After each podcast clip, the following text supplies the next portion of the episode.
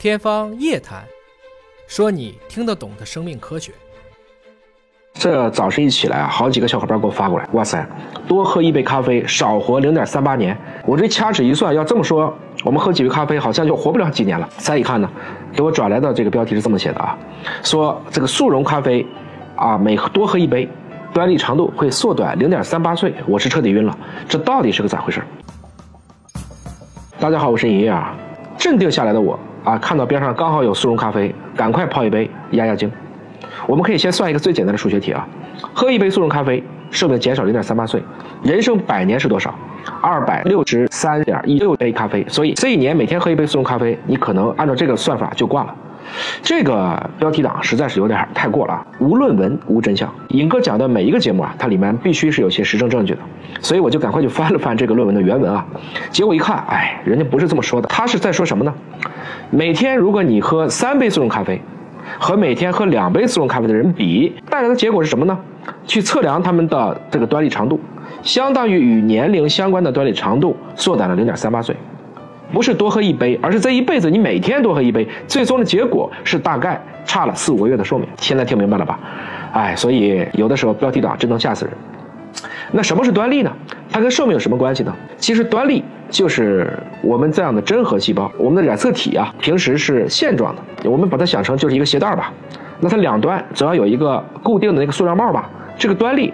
就接近于这个塑料帽，它既有我们的 DNA，又有这个蛋白质，它们是这样一个复合结构。它的作用是什么呢？一方面可以防止染色体，包括携带的遗传物质啊，逐渐就散开了；另一方面呢，就是保护染色体，防止它们的过度磨损。端粒学说，特别是端粒和衰老的关系，可是拿过诺贝尔奖的，所以很多科学家都对细胞进行了深入研究。我们知道，至少。这个端粒的影响和人类衰老的速率可能是相关的，所以至少在人类衰老的过程中，我们会发现端粒变短。但这个原因是多方面的，既有慢性的压力，也有我们长期的负面情绪，包括人际矛盾、不和谐的社群关系、睡眠质量、饮食运动，都可能会影响到端粒的缩短速度。所以这篇文章的作者在受访时解释呢，速溶咖啡缩短端粒长度可能的原因是。速溶咖啡当中的矿物质含铅更高，还有其他的添加物，比如奶精和调味剂。乍一看似乎合情合理，但有一个关键问题，我觉得还是可以再去商榷一下。如果说喝和不喝，您这么比较可能是对的，但两杯和三杯之间这个影响，我们不得得问了啊，就是每一天喝三杯速溶咖啡的人应该是一个什么样的群体？某国际著名的咖啡品牌发布过这样的一个数据啊，英国近四分之三的咖啡都是速溶咖啡。核心还是没那么多时间天天手磨，它简单快。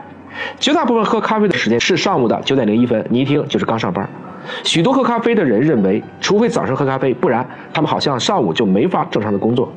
所以我想，每天会去喝两到三杯速溶咖啡的，有可能恰恰是我们说生活当中的特别苦逼的一批，被迫喝了 N 杯咖啡提神的九九六的打工者呀。尹哥在经常有的时候讲报告，包括给大家录视频，其实也蛮困的。但为了坚持下来，我也得给自己喝一杯咖啡，有的时候会喝一杯红牛。所以我更倾向认为啊，缩短端粒长度的根源是在于压力，而并非咖啡本身。也就是说，不是两杯和三杯咖啡带来的问题，而是喝三杯咖啡的人的压力更大所带来的问题。当然，我们也不要去闻压力变色啊。现代人谁还没点压力呢？压力和端粒是存在的剂量反应，一点点压力。并不会去危及端粒，甚至短期可控的压力对身体还有好处，会促进我们细胞的健康。这样的现象被称为毒物兴奋效应。但是如果你有长期的特定的严重的压力，确实会让端粒变短。